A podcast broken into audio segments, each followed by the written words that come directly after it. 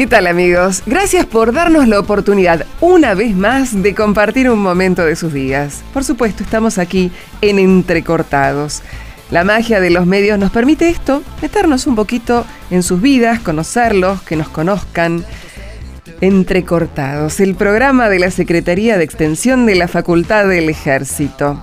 Pero les cuento, esto no es solamente radio, menos televisión, esto es comunicación.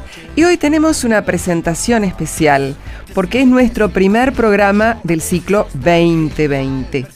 Llegamos a ustedes, como ya lo saben, a través de Radio Soldados en la frecuencia del 87.5 MHz, pero también pueden seguirnos y encontrarnos a través de Facultad del Ejército UNDEF en Facebook saber de qué vamos a hablar por Instagram, también Facultad del Ejército. Y por supuesto, deben suscribirse a nuestro canal de YouTube. Estamos en la Facultad del Ejército. Y no buscamos oyentes, sino que buscamos cómplices, amigos. Abrimos las puertas de nuestra casa para compartirla. Me acompaña Ezequiel en el sonido y musicalización. Fernando mostrará lo que estamos haciendo y yo, Liliana, intentando comenzar un diálogo con ustedes. Recuerden, este no es un programa, no es un producto terminado, sino hasta que se entable esta conversación entre ustedes y nosotros, como lo veníamos haciendo hasta ahora. La idea de este encuentro nació en la Secretaría de Extensión del entonces Instituto Universitario del Ejército, hoy Facultad del Ejército, y aunque les parezca mentira, ya hace casi seis años.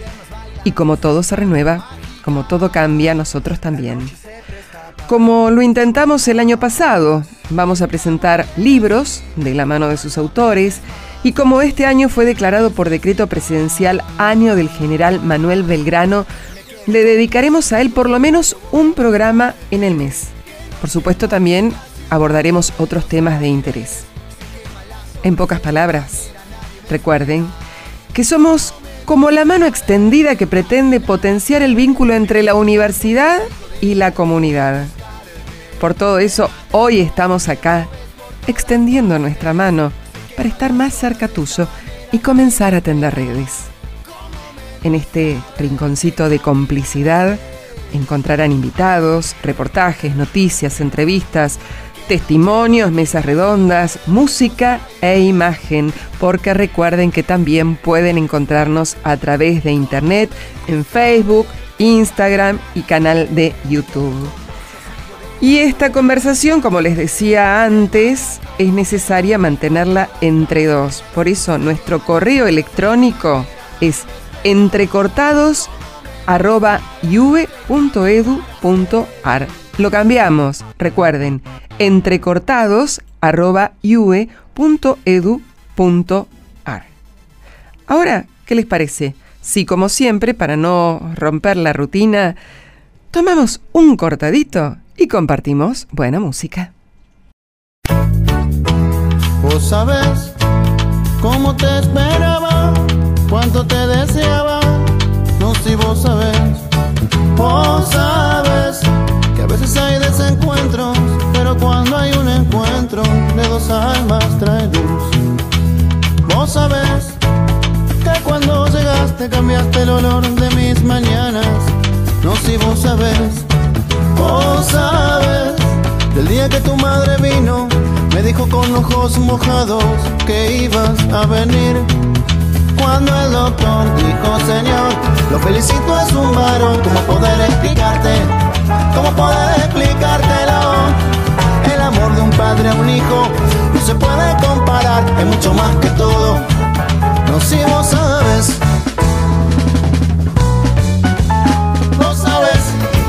todo, todo, todo es el amor. Lo sabes, en la calle, la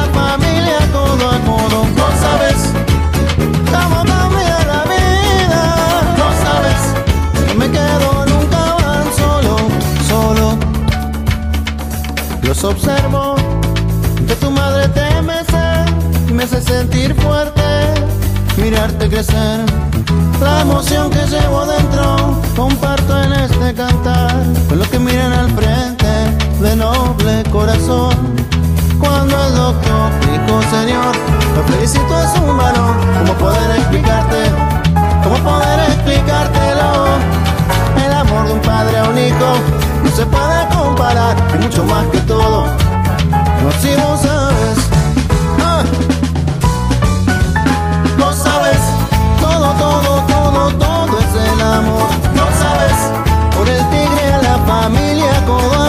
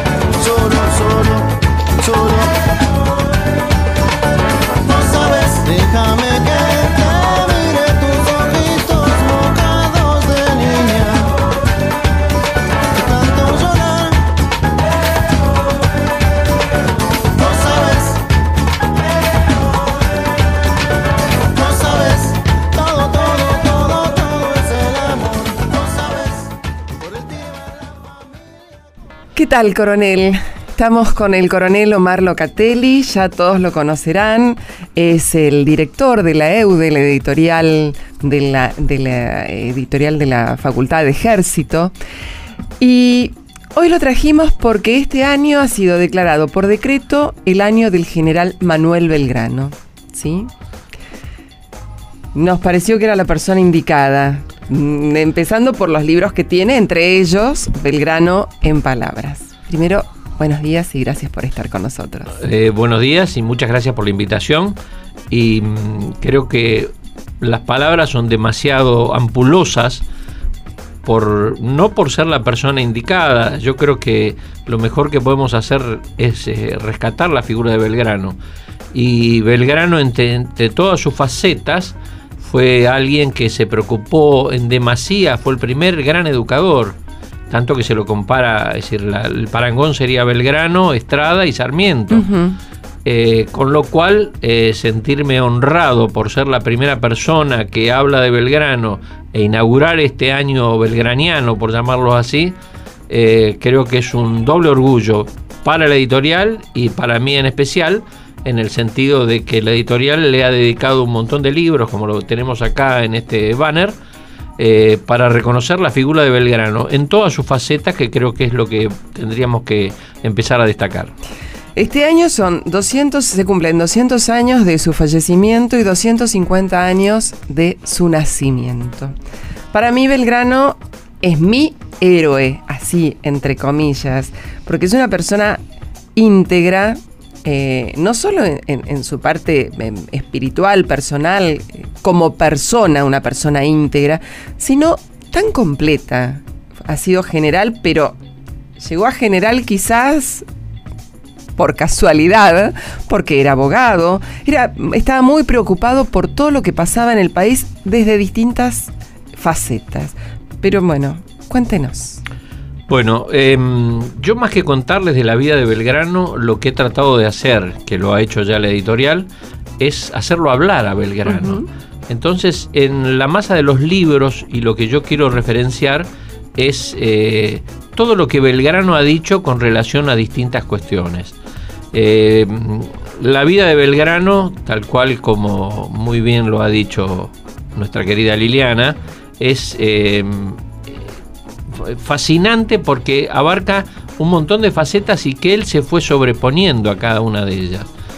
Desde los estudios, después que hace sus estudios en Europa, él, vuelve hacia acá, vuelve al Río de la Plata en, plena ebullición. Eh, él, aparte de saber su español básico, dominaba el italiano, dominaba el francés y dominaba el inglés. Con lo cual, luego de haber estado en Europa, en la Universidad de Salamanca, haberse recibido como abogado, eh, como bachiller en leyes, que era el primer título antes de ser abogado. Eh, muy joven aparte. Sí, sí, sí. Muy joven. Inclusive ya con 17 años, acá en el Colegio San Carlos, eh, fue licenciado en filosofía. Exacto. Con lo cual es una persona que de una amplitud mental y de una un ideario nuevo. Al ir a Europa trae todas las ideas revolucionarias del principio del siglo XIX y las trata de volcar acá. Su primera etapa, por llamarlo así, de, su vida profesional o su interés por el país está vinculado a lo que es el consulado. Eh, el virrey lo nombra secretario perpetuo de ese consulado y estando en el consulado él se dedica a, darse, eh, mejor dicho, él se da cuenta de que lo necesario que era establecer una forma de comercio para que los propios comerciantes y la industria nacional empezara a desarrollarse. Se lo nombra en el consulado y a partir de que se lo nombra en el consulado, empieza a trabajar, empieza a hacer sus memorias y empieza a hablar de distintas cuestiones. Entre ellas, él habla y menciona en una de sus primeras memorias que dice que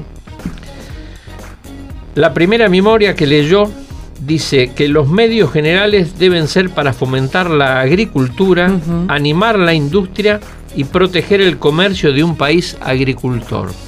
Y él decía en, esas memorias que lo que mejor sabían hacer, o lo único que sabían hacer los comerciantes, era producir por cuatro y venderlos por ocho. nada más que eso.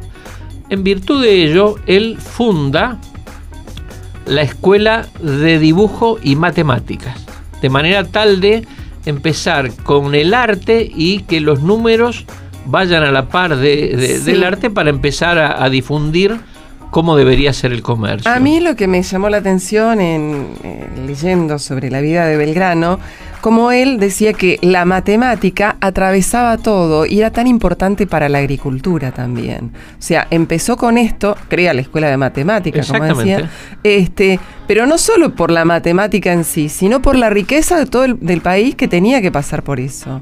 Eh, cómo se fijaba en distintas cosas. Eh, en otra de las memorias leo, por ejemplo, la importancia y crea una escuela de oficios en todo lo que tiene que ver con la curtiembre. Porque bueno, también el país, un país este, agrícola ganadero, necesitaba formar hombres que pudieran explotar esa riqueza que teníamos. Eh, no nos olvidemos que en esa época el virreinato se había quedado en 1776 y los grandes eh, o los grandes emprendimientos eran las vaquerías. Sí. ¿Qué implicaban las vaquerías? Las vaquerías lo único que implicaban era hacer dos rodeos al año. Dos rodeos significa juntar todo el ganado. Una vez que se juntaba todo el ganado, no nos olvidemos que todavía ni siquiera había alambrado en esa época. El alambrado llegó en la época de Rosas. Eh, se hacía dos rodeos al año, se juntaban, se dejaban de lado todos los vientres por nacer y demás, y se carneaban y se sacaba el cuero y lo único que se explotaba era el cuero, ni siquiera la carne se, se, empleaba. Entonces Belgrano se da cuenta que con el cuero era necesario eh, producir alguna industria a tal efecto. Me viene a la memoria la vinculación de que eh, a partir de que se produce la revolución o los gestos revolucionarios, se empezaron a disminuir los eh, envíos desde Europa de sal. Exactamente. Con lo cual, es decir, la sal necesaria para, para los cueros. Entonces, ¿de dónde se saca la sal? Se encontraron las salinas grandes y había un coronel llamado Pedro Andrés García, que tuvo gran importancia en lo que hace a las fronteras y a la expansión de la llanura pampeana, que, era, que fue el primero que iba con indios y con carretas a buscar sal a las salinas grandes. Las salinas grandes quedan eh, prácticamente un poquitito más eh, entrando a la provincia de La Pampa, en la ruta 5, donde está Trenquelauquen, Trenquelauquen. Y ahí se dio cuenta Belgrano de la necesidad que tenía de la sal por eso toma contacto con Pedro Andrés García. Después lo vamos a ver, vamos a hablar de Pedro Andrés García en su vinculación más adelante cuando Belgrano ya estaba en sus campañas en el norte. Pero volviendo a esta época, Belgrano aparte de esa escuela de matemática, la escuela de artes y oficios, para darle otra idea, crea también la escuela de náutica. Y uno dice, la escuela de náutica, ¿por qué? Porque el comercio debía navegar. Entonces debía formar oficiales que manejaran esos barcos a, través de todo lo que es. Y un dato que quiero rescatar y que creo que es necesario puntualizar de lo que hace a la educación de Belgrano y demás, es que Belgrano fue el primer impulsor de lo que era la educación para la mujer. Aunque parezca mentira, Belgrano ya pensaba. Y al respecto, en una carta, en un oficio, Belgrano refiere diciendo que Pedía Belgrano escuelas gratuitas para niñas donde se les enseñara la doctrina cristiana, gran católico, leer, escribir, coser, bordar y principalmente inspirarles el amor al trabajo para separarlas de la ociosidad tan perjudicial más en las mujeres que en los hombres. Es decir, que él ya tenía en su idea la función trascendente que debía tener toda mujer no solamente como madre de familia, sino cuidar y demás, sino educarlas para colaborar. Claro, que deja de ser una figura decorativa dentro de la casa, sino que también tuviera un, rol importante. Exactamente. Este, fundamental también en la crianza de los hijos, sino. Y mm, volviendo un poco esto a la escuela de náutica, eh, a él le preocupaba, lo que se hablaba en su momento, de la unión del océano Atlántico y el Pacífico, por eso los estudios que realiza sobre el Río Negro. O sea, eh, es increíble, si nosotros nos remontamos, estamos en el año 2020, ¿sí? Hace 200 y pico de años atrás, que él estuviera pensando esto, ¿no? O sea, una avanzada total. Eh, yo creo que mm, una de las grandes virtudes que ha tenido Belgrano eh, ha sido un visionario. No digo un hombre que se adelantó a su tiempo, pero sí un hombre que supo captar las ideas del momento e implementarlas. Y sí no me cabe ninguna duda que tenía una visión de lo que era el país o del, del, país hoy, que lo vemos a 200 años, Belgrano ya la tuvo en su época, no, no hablemos de la época de militar, la época de las uh -huh. conquistas y demás, hablemos de su época de eh, grandiosidad comercial, desarrollo industrial, pensar en la agricultura, pensar que era necesario desarrollar un país para que se, que se formara como tal. Bueno, pensaba, hacía y se comprometía. Y vinieron también las invasiones inglesas y él también formó parte de esto. Así es. Eh, siendo ya él eh, secretario perpetuo, tal cual como lo nombró el virrey del consulado, él se da cuenta de que eh, había que defender lo propio, había que defender lo que se estaba forjando. Todavía no había nombre, no había forma de país y demás, pero sí era consciente de que eh, los ingleses venían a conquistar militarmente algo que después lo iban a explotar económicamente. Es decir, él defendiendo sus ideas comerciales, su industrialidad del país, busca evitar que otra potencia, si ya se estaba tratando de independizar de España, de evitar el comercio con ellos, de lograr un comercio propio, evitar que otra potencia usufructuara lo que él estaba haciendo. De ahí su gran participación que tiene eh, en, en, las invasiones inglesas, colaborando como, como un soldado y demás, en la medida de lo que podía hacer. No obstante, él, pasadas las invasiones inglesas, eh, el virrey Cisneros ya le pide que funde un lugar, un, perdón, un lugar, un medio para difundir las ideas comerciales. Entonces aparece su, su diario que lo funda, el, el, Diario del Comercio, la Gaceta de Buenos uh -huh. Aires y demás, donde empieza a desarrollar todas las ideas comerciales. Y ahí es donde eh, el, el, hombre, el cónsul, ¿no es cierto? El cónsul es la palabra que se utilizaba para ser el responsable de todos los negocios sí. y demás, eh, empieza a desarrollar una, un espacio donde insuflar las distintas ideas para promover que todos los comerciantes trabajaran en pos del país y no en pos del beneficio propio. Uh -huh.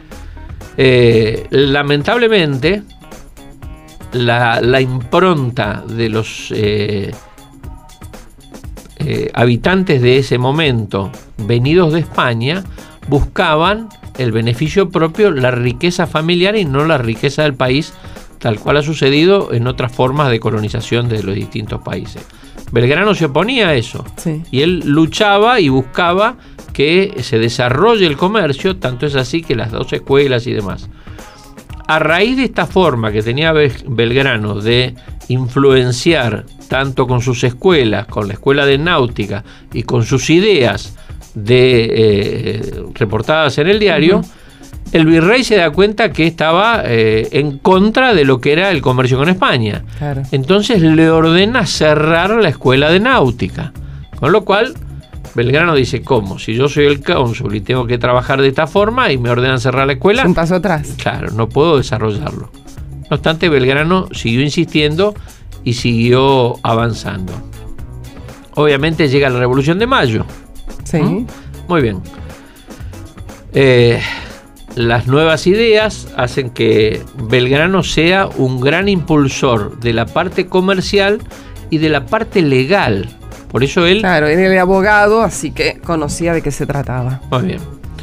A partir de ahí empieza una faceta de Belgrano totalmente distinta a lo que él estaba acostumbrado, porque empiezan a buscar quienes pudieran ir a diseminar las ideas de libertad uh -huh. en todos los países vecinos, entonces había pocos militares en esa época y los militares habían surgido dentro de lo que fue las invasiones inglesas, claro, eh, la gente que estaba ahí, y entonces se lo nombra, se le pregunta si estaba de acuerdo para ir a fundar, a fundar no, a ir al Paraguay a diseminar las, las ideas. Una expedición iba a ir al norte y otra expedición iba a ir al Paraguay. camino al Paraguay, se da cuenta que es necesario, no solamente militarmente, comenzar a, a fundar ciudades, porque era necesario en ese momento establecer esas ideas de libertad. Y camino al Paraguay funda Uruzucuatiá y Mandisoví. Y lo que es novedoso es este cómo él tiene a mano siempre sus ideas de libertarias. Y tiene una forma de, manejar todo eso. Y él dice, cuando funda Curuzucuatiá, traigo la paz, la unión, la amistad en mis manos para los que me reciban como deben. Del mismo modo traigo la guerra y la desolación para los que quieran aquellos bienes. Él, eh, si bien podemos llegar a decir que era un militar improvisado, eh, él tenía sus ideas libertarias arraigadas, pero sus ideas civiles, por eso es que habla de este modo, es decir, no busca el enfrentamiento, busca... yo creo que era un hombre de paz que se ve en, el, en, tener que tomar la decisión, o sea, para conseguir la paz, bueno, tener que actuar, pero sus ideales eran de paz. Totalmente. Eh, creo yo que, más allá de que ser un hombre de paz, era un... podría llegar a decirlo un pragmático. No quiero llegar a, ponerle el, moto el mote de un estadista, que sabe que lo que se sucede en ese momento. Pero sí un pragmático que vio la necesidad de ir al Paraguay sin ser militar y desarrolla eso. Por eso que a lo largo del camino va, y produce. Las acciones militares en el Paraguay le son adversas. Eh, está la famosa acción primero Paraguarí y después y termina en Tacuarí, el famoso tamborcito de Tacuarí, cuando Belgrano con apenas 600 hombres enfrenta a 2.000 paraguayos y logra una tregua que le permite regresar sin demasiadas bajas. demasiadas bajas y demás. No obstante eso, él deja la semilla de la libertad sembrada en el Paraguay. Y aparte, luego de esta eh, acción, vuelve hacia Buenos Aires, lo mandan en otra expedición militar hacia el Uruguay donde se lo juzga porque había sido derrotado y demás, sale eh, eh, absuelto sin ningún problema, y lo mandan como diplomático nuevamente al Paraguay, ya no como militar, sino a ver cómo, cómo desarrollaban esas ideas. Por eso la vida de Belgrano es una vida fascinante por todo lo que él ha hecho y por todo lo que él ha enseñado. Eso es, eso es una de las cuestiones fundamentales que hay que tener en cuenta. Bueno, y hacemos acá una pequeña pausa y seguimos charlando. ¿Cómo no? Y continuamos aquí con el, como, con el coronel Omar Locatelli, eh, director de EUDE, la editorial del ejército. Y bueno, hablando por supuesto de nuestro gran héroe nacional como es el general Manuel Belgrano. Y habíamos llegado hasta la campaña del Paraguay. Así es. ¿Sí? Em, yo quisiera eh, referirme a la campaña del Paraguay, lo que dice Belgrano, más allá de su cuestión militar, empezar a rescatar eh, el pensamiento de Belgrano. Y él escribe en sus memorias, la Junta puso sus miras en mí para mandarme con la expedición auxiliadora como representante y general en jefe de ella. Admití, porque no se creyese que repugnaba los riesgos, que solo quería disfrutar de la capital y también porque entreveía una semilla de desunión entre los vocales mismos, que yo no podía atajar, y deseaba hallarme en un servicio activo. Sin embargo, que mis conocimientos militares eran muy cortos, pues también me había persuadido que el partido de la revolución sería grande, muy en ello de que los americanos, al solo oír libertad, aspirarían a conseguirla. Esto muestra eh, el, desinterés propio de Belgrano por la honra, por el honor, y sí el altruismo que tenía él por la revolución libertadora y por unificar que en ese momento la Junta estaba un poquitito desunida por los diferentes tipos de ideales, que pugnaban en Seguro. Eh, increíble, increíble. Es un hombre de yo no sé si decir de avanzada, pero porque hoy, año 2020, necesitaríamos gente así. con ese desapego a los intereses personales y en búsqueda de, un mejoramiento, ¿no? Este. Yo creo, eh, volviendo al tema de los americanos, eh, ya que creo yo que es un momento muy adecuado para magnificar las ideas que tenía Belgrano con relación a lo que es América y demás. Y, sin este, seguir un ordenamiento cronológico, creo yo que hasta acá con la expedición del Paraguay para el programa de hoy sería interesante, eh, es muy notorio ver cómo piensa Belgrano y cómo se refleja ese pensamiento en las cartas. él, él, expresó, es decir, cómo volvemos a traer el pensamiento de Belgrano a través de las cartas que le escribe tanto a San Martín como a Güemes, como a Chiclana cuando estaba en el norte. Y referido a los americanos, me gustaría relatar eh, lo que él escribe en una carta. Recordemos que lo que tenemos acá es el libro justamente Belgrano en Palabras, que es un libro de la editorial de la EUDE, que pueden adquirirlo este, comunicándose aquí a la EUDE o solicitarlo también por, por correo. Muchísimas gracias. No, por favor. Eh, en una carta que le escribe a Güemes después de la independencia, le dice, qué bien nos haría el que no quedase un americano con el enemigo. No nos olvidemos que eh, en las campañas libertadoras, en los ejércitos realistas que peleaban por mantener este territorio a favor de España, había muchos americanos que si bien representaban a España, combatían en contra de los patriotas. Entonces él les vuelve a decir, qué bien nos haría el que no quedase un americano con el enemigo, pero somos tan sin sentimientos por la patria, estamos tan a oscuras de lo que vale ser parte de una nación, que me parece que aún ha de haber infinitos que prefieren padecer trabajos entre ellos a lograr comodidades entre nosotros y las hubiera. Si esto yo no lo dijera que lo había escrito Belgrano en el año 1816, creo yo que podría caber para algún editorial de algún diario en el día de hoy. Discúlpenme que traiga esto, pero me parece que es una reflexión eh, necesaria. Otra reflexión que me gustaría hacer referido a las ideas de Belgrano es cómo él interpretaba que debía ser la educación.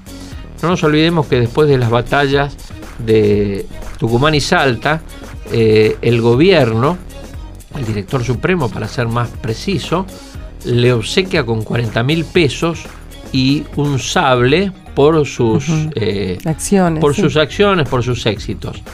Más adelante vamos a hablar para ver qué pasó con esos 40 mil pesos y cuándo se hicieron las escuelas. Pero Belgrano, a partir de ahí, él eh, dicta un reglamento para las escuelas que me parece que es muy importante tenerlo en cuenta para ver eh, qué es lo que dice él de cómo deben ser los maestros. Y en ese sentido, Belgrano dice lo siguiente. Sí, es lo que hablábamos antes, que su cabeza estaba en todo, ¿no? Pensaba en su país íntegramente. Eh, por supuesto que sí. Em, establece un reglamento con realmente digno de mantenerlo y demás. Pero lo que me parece más este, rescatable es el artículo 18 de ese reglamento que dice lo siguiente. El maestro procurará con su conducta y en todas sus expresiones y modos inspirar a sus alumnos, amar al orden, respetar a la religión, moderación y dulzura en el trato, sentimientos de honor, amor a la verdad y a las ciencias, horror al vicio, inclinación al trabajo, desapego del interés, desprecio de todo lo que diga a profusión y lujo en el comercio, vestir y demás necesidades de la vida, y un espíritu nacional que les haga preferir el bien público al privado y estimar en más la calidad de un americano que la del extranjero. Debía ser un verdadero ejemplo, digamos, de crianza hacia al, alumno, no solamente de, de aprendizaje y enseñar con su ejemplo. Este... Yo creo que, eh, no sé, los que tenemos algún este, vicio por la educación Sí. y que nos este, subyuga el hecho de ponernos frente a alguien que necesite incorporar conocimientos, eh, es un poco necesario volver a, a escuchar estas palabras. Vuelvo a insistir, esto fue escrito en Jujuy en mayo de 1813, aunque parezca mentira. Eh, la devoción por la educación que tenía Belgrano, porque se daba cuenta que era la forma en que el pueblo debía desarrollarse, en que una nación debía unirse para fomentar su industria, fomentar su comercio, tener mayor cantidad de conocimientos y lograr esa unión nacional que tanto le debería servir a la patria. En Claro, aparte ir formando a, la- a los chiquitos para que el día de mañana ya tuvieran eso, digamos, incorporado, o sea, ir formando la patria desde las raíces en todas sus formas. Eh, yo creo que Belgrano, como lo charlábamos anteriormente, eh, es una, una persona, no sé si se anticipó a su tiempo, pero sí que vio el pragmatismo que necesitaba ese momento para hacer evolucionar a una eh, primeros eh, los primeros pasos que debe dar una nación para unir a sus habitantes. Más allá después veremos cómo, cómo la inmigración influyó en todo lo que es este, el país y demás. Pero para esos momentos donde que había que unificar eh, los pueblos originarios con la gente venida de España, haciéndole sentir un, un- un sentimiento nacional, Belgrano era un falo de luz que eh, iluminaba prácticamente lo que fue toda la revolución. No en vano, con muy buen criterio, fue nombrado el cónsul Perpetuo. perpetuo. Es decir, que ya tenía él la idea de cómo debía fomentarse y generar el comercio. Eh, y yendo por último, para dejar alguna idea más para, para desarrollarlas más adelante, eh, me gustaría ver eh, o que ustedes eh, escucharan en las, en las palabras de Belgrano la humildad con que él se refiere a su persona con relación a San Martín. San Martín es quien lo rescata a Belgrano después de la independencia como el hombre que debería colaborar con él en toda su gesta. Entonces él le escribe a San Martín diciéndole que él no se sentía en esa calidad. Entonces le expresa eh, distintas cuestiones que hacen que eh, realmente tenga que tener en cuenta cómo debe ser un general. Y al respecto decía,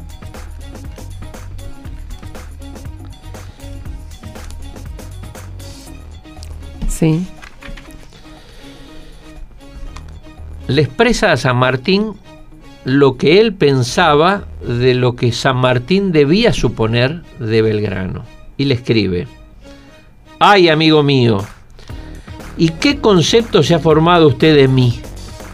Por casualidad, o mejor diré, porque Dios ha querido, me hallo de general, sin saber en qué esfera estoy, ni ha sido esta mi carrera, y ahora tengo que estudiar para medio desempeñarme, y cada día veo más y más las dificultades de cumplir con esta terrible obligación. Realmente, él se da cuenta de que no era un militar de carrera, pero a su vez se da cuenta de la necesidad que tienen y em, vuelve a escribir la necesidad del tipo de guerra que tenía. Aparte la humildad de decir, bueno, me han nombrado como general y la responsabilidad de decir, me tengo que formar para ocupar este cargo que me dan, siendo un hombre tan preparado. Eh, la humildad, digamos que lo enaltece. No olvidemos que cuando eh, Belgrano fallece, eh, la lápida es el mármol de una cómoda, porque no tenía, o sea, él no hizo usufructo de, de- todo lo que pudo haber ganado en toda su carrera y siempre estuvo esforzándose por el bien del otro, por el bien del país, sin pensar en su persona. Y acá lo pinta. Sí, me nombran, pero yo no me siento capaz para esto. Exactamente. Y, y, mm, como corolario de todo esto, una persona que no era militar, que se da cuenta de sus falencias, que se da cuenta de la necesidad de una guerra especial, como fue la guerra gaucha, le escribe a Güemes describiendo la, la guerra que él tenía que hacer y le dice, desengañémonos, nosotros vamos a dar el ejemplo de cómo se hace la guerra en un país despoblado y dar el ejemplo para cuanto ejército quisiese venir de Europa a atacarnos, mientras la gente que lo habite esté decidida a no ser dominada. Esta sola circunstancia, compañero, es la más apreciable. Consérvese la adhesión de nuestros paisanos a hostilizar al enemigo y la victoria es nuestra, sin mucha efusión de sangre de nuestra parte. Una persona que sin ser militar le escribe a Güemes, ya lo vamos a ver más adelante, con un montón de aspectos de la vida, aspectos del sentido común para cómo manejar la guerra, es digna de recordárselo. San Martín fue nuestro héroe máximo, fue militar de carrera, se instruyó para eso y tal es lo que ha hecho. Pero Belgrano, siendo, no siendo militar, fue eh, uno de los mejores compañeros que tuvo San Martín para apoyar lo que es eh, la independencia nuestra. Bueno, también una persona tan preparada eh, habrá estudiado, habrá leído, no digo que la haya estudiado, toda la historia de las guerras europeas y basándonos en esos hechos, en aquellos hechos, dijo, bueno, ¿por qué no los aplicamos acá también? Así que su cabeza funcionaba a, mil por hora con todo lo que se podía hacer y tomando ejemplos. Sí, tomando ejemplos. Yo creo que este, la figura de Belgrano... Eh, ennoblece prácticamente toda, toda devoción que tenga aquel ciudadano consciente de su responsabilidad por el engrandecimiento de la patria. Eh, hablar de la patria es muy lindo, es una palabra muy ampulosa, todos la llamamos como eh, el lugar de nuestros padres y demás, pero muy pocos, Belgrano es un ejemplo de ello, han este, dado no solamente su vida, su ideario, su ejemplo, para lo que debe ser desde la educación, ubicar eh, las distintas profesiones, buscar el comercio, trabajar por la industria, eh, preocuparse por la educación de la mujer, hoy que está tan eh, en, boga las cuestiones de, educacionales, los géneros y demás, acá tenemos un claro ejemplo vuelvo a insistir, principios del siglo XIX, de cómo un pensamiento puede llegar hasta nuestros días y recordando aquella frase eh, que siempre se dice que no hay nada más nuevo que lo clásico, creo que Belgrano es un ejemplo de ello.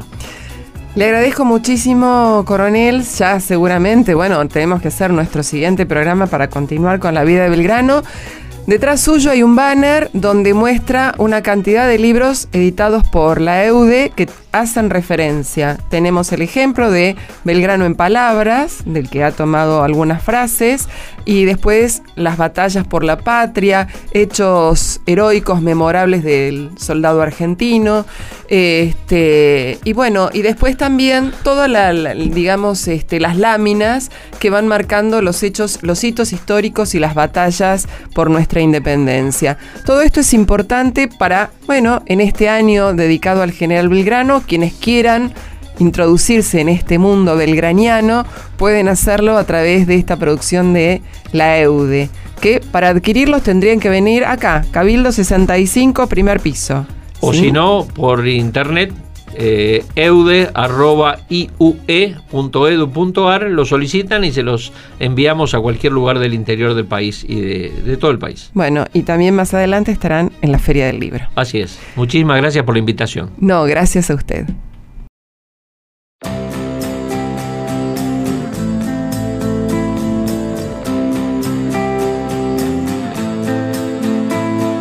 Cuando no estás o me encuentro en otro lugar del mundo, cuando no estás, me equivoco cada medio segundo, cuando no estás, la soledad me aconseja mal, cuando no estás, no se abre el paracaídas y salto igual. Y me pierdo en habitaciones vacías. Cuando no no estás conmigo, cuando no estás. La casa vacía pregunta cuándo volverás y escribo versos crueles conmigo cuando no estás. Estoy esperando que vuelvas.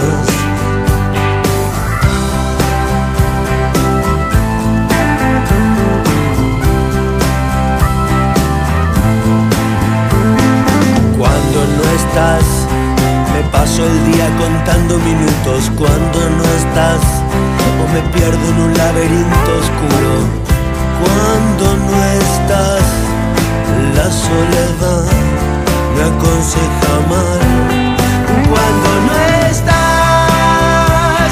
La casa vacía pregunta cuándo volverás. Y escribo versos un poco crueles con Estoy esperando que vuelvas.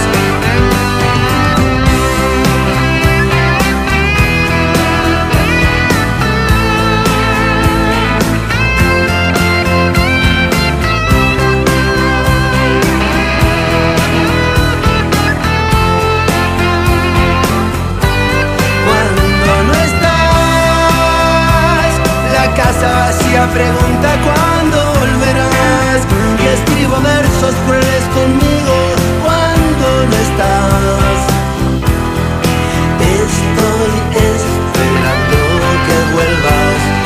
Cuando no estás, solo espero verte llegar por esa puerta.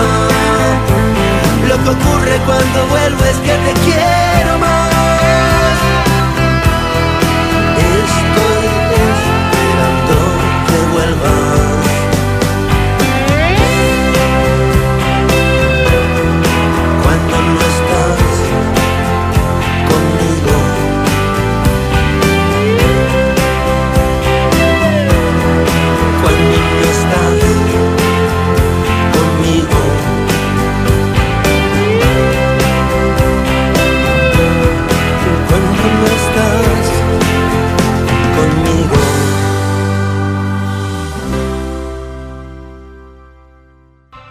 Si sos profesional y querés seguir capacitándote y obtener un posgrado, en la Escuela Superior de Guerra de la Facultad del Ejército podés cursar Maestría en Estrategia y Geopolítica, Maestría en Historia de la Guerra, especialización en Historia Militar Contemporánea, especialización en Gestión de la Defensa Civil y Apoyo a la Población.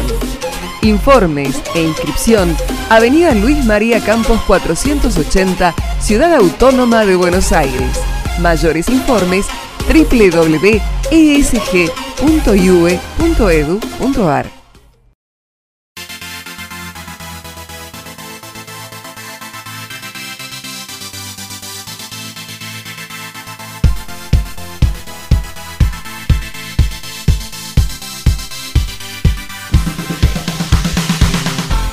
llegó la hora de despedirnos, espero que les haya gustado este nuestro primer programa. Les recuerdo que pueden comunicarse con nosotros a través de nuestro nuevo correo electrónico entrecortados.iue.edu.ar entrecortados.iue.edu.ar Y también encontrarnos en internet, Facebook, Instagram o nuestro canal de YouTube, siempre buscando Facultad del Ejército y allí van a encontrar entrecortados. En el próximo programa vamos a abordar el tema vocación de servicio a cargo del general Jorge Ángel Tellado. Este programa lo hacemos la Secretaría de Extensión de la Facultad del Ejército. En el sonido y la musicalización, Ezequiel Iglesias. Imagen, Fernando Leonard. Producción general y conducción, Liliana Marí. Y por supuesto, ustedes. Los esperamos la semana que viene en Entrecortados, el sábado de 11 a 12 por Radio Soldado. Que tengan una excelente semana.